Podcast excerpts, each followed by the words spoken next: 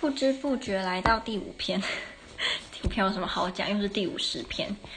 因为你知道，其实每天在睡觉前念，然后录下来，真的是一个小小的挑战诶。因为人都有惰性，你就会想说，哦，呃，就假装忘记吧，应该也没有人会记得。但是你知道，心里就是我有点罪恶感。好，我要开始。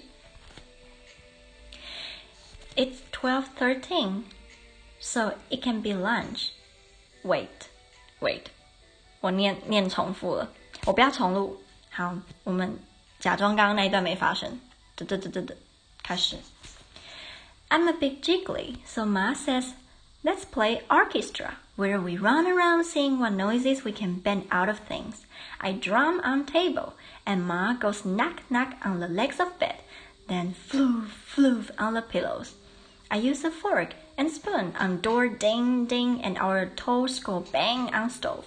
But my favorite is stopping on the pedal of trash because that pops his lid open with a bing.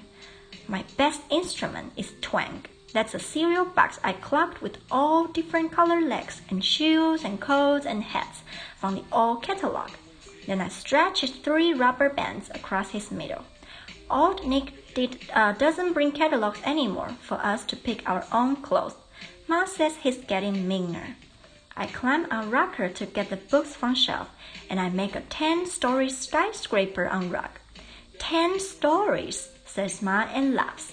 That wasn't very funny. We used to have nine books, but only four with pictures inside.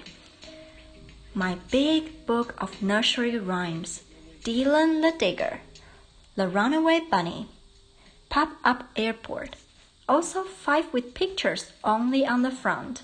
The Shack, Twilight, The Guardian, Bittersweet Love, The Da Vinci Code.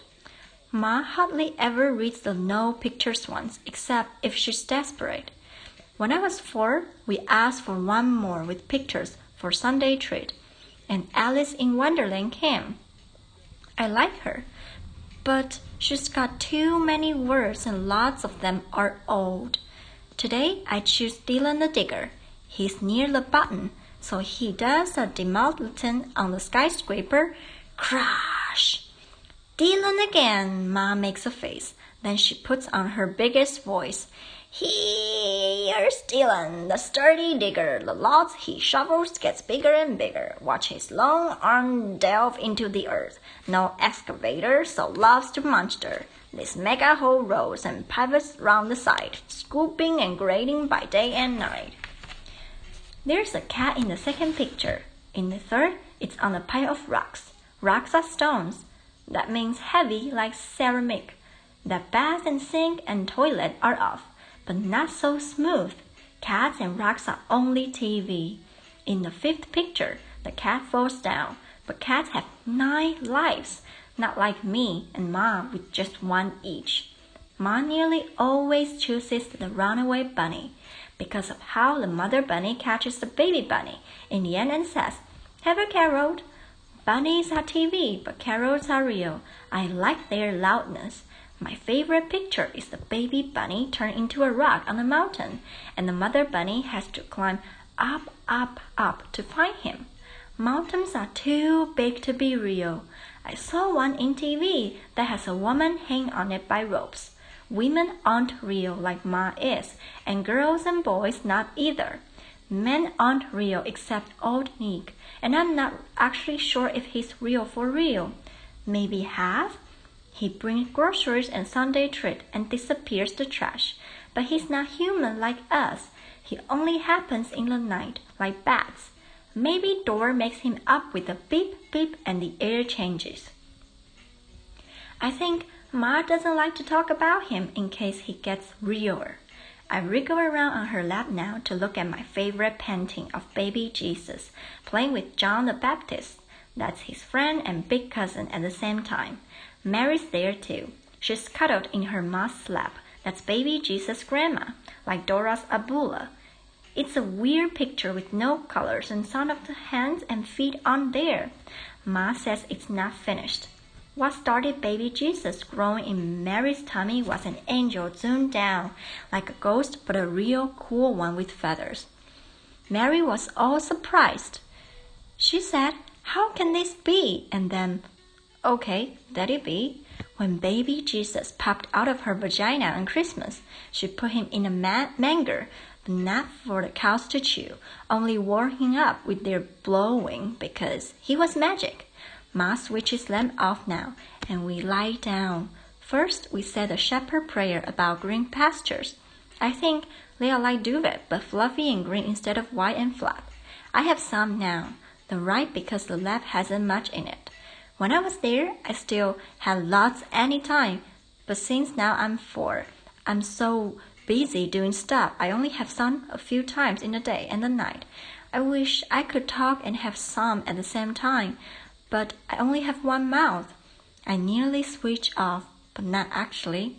I think Ma does because of her breath. 好，那这就是今天的部分。 嗯，他你有没有发现，就是那个小男孩啊，他认为就是他没有遇过的东西就是假的，所以像他只有在书中看过，比如说山的画，或者是兔子的画，或者是猫啊，或者是啊其他男人、女人、小孩。小男孩、小女孩，所以他认为他没有看过就是假的，就是不存在的，就是只有他跟他妈妈以及他们生活周遭他触碰得到东西是真的。这就让我想到我我呃上个学期在学嗯一些有关文化的概论的时候，我们就嗯学到一些亚里士多德啊、柏拉图啊嗯他们的理论，然后其中一个就是山洞理论嘛，嗯。如果今天你是啊坐在，比如说坐在一个山洞里面，然后你只看得到蜡烛，嗯的反那个叫什么倒影，然后你只看到那个倒影，你看不到蜡烛本身，然后你也没有看到山洞外面的世界，你就会觉得只有你面前的那个倒影是真的。然后其实，在呃一些文化理论，他认为说这个倒影是真实世界的。嗯，因为那是它的复制品就对了，就是无论那个倒影再再怎么真实，它都不是真的。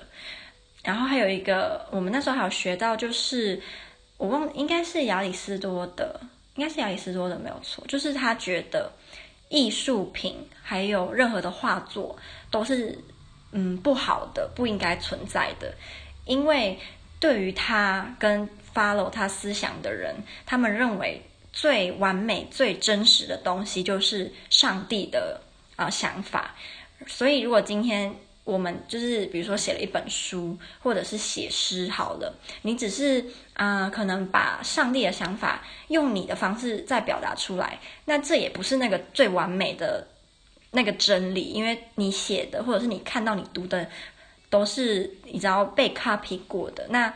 他认为画作就跟嗯，比如说雕塑品就更糟糕，因为很多画作跟雕塑品，他们可能都是比如说嗯，看了人家写的诗，然后有了启发，然后再去做那个雕塑品，或者是因为接触到另外一个东西，然后有了灵感，然后去做，等于说他做的作品是距离完美的 idea 是三层远，所以对于亚里士多德而言，他认为。艺术是邪恶，而且对我们人类是不好的。他也认为诗就是 poetry 也是不好的，因为他认为 poetry 是非常啊 emotional 的。然后我们人类只要太过 emotional，我们就会做出比如说暴力或者是不理性的行为，然后毁灭我们自己。所以他认为诗作是非常非常不呃。邪恶存在，因为它让人类变得越来越 emotional。但是我们应该要朝向 rational 的方式，呃，方向走，而不是你已经原本就已经不是一个很理性的人，你还整天在那边为赋呃新词强说愁嘛？就是他认为这样是不好。我为什么提到了文化理论啊？就是我看到之后，我突然有这个。啊，联想啊，然后那时候还有学说，反正都讲了嘛。那时候还有学，如果你今天是坐在那个山洞，然后你看着那那个倒影的人，然后今天你突然被迫，比如说转身面对那个真正蜡烛的光，你可能会一时间眼睛会很痛，因为你不习惯呃看到蜡烛，就算那个光很很微小，根本一点也不强，但是你没有接触过，所以对于你而言，那个光是很强烈的。所以如果今天你想象你你都一直住在山洞里面，然后今天你人家放你出去，外面可能是大草原、蓝天白云，那个又会是多么震撼？就对于你而言，我觉得就跟这个小男孩现在的情境还蛮类似的，就是以后会越来越多呃相关的事情会出现喽。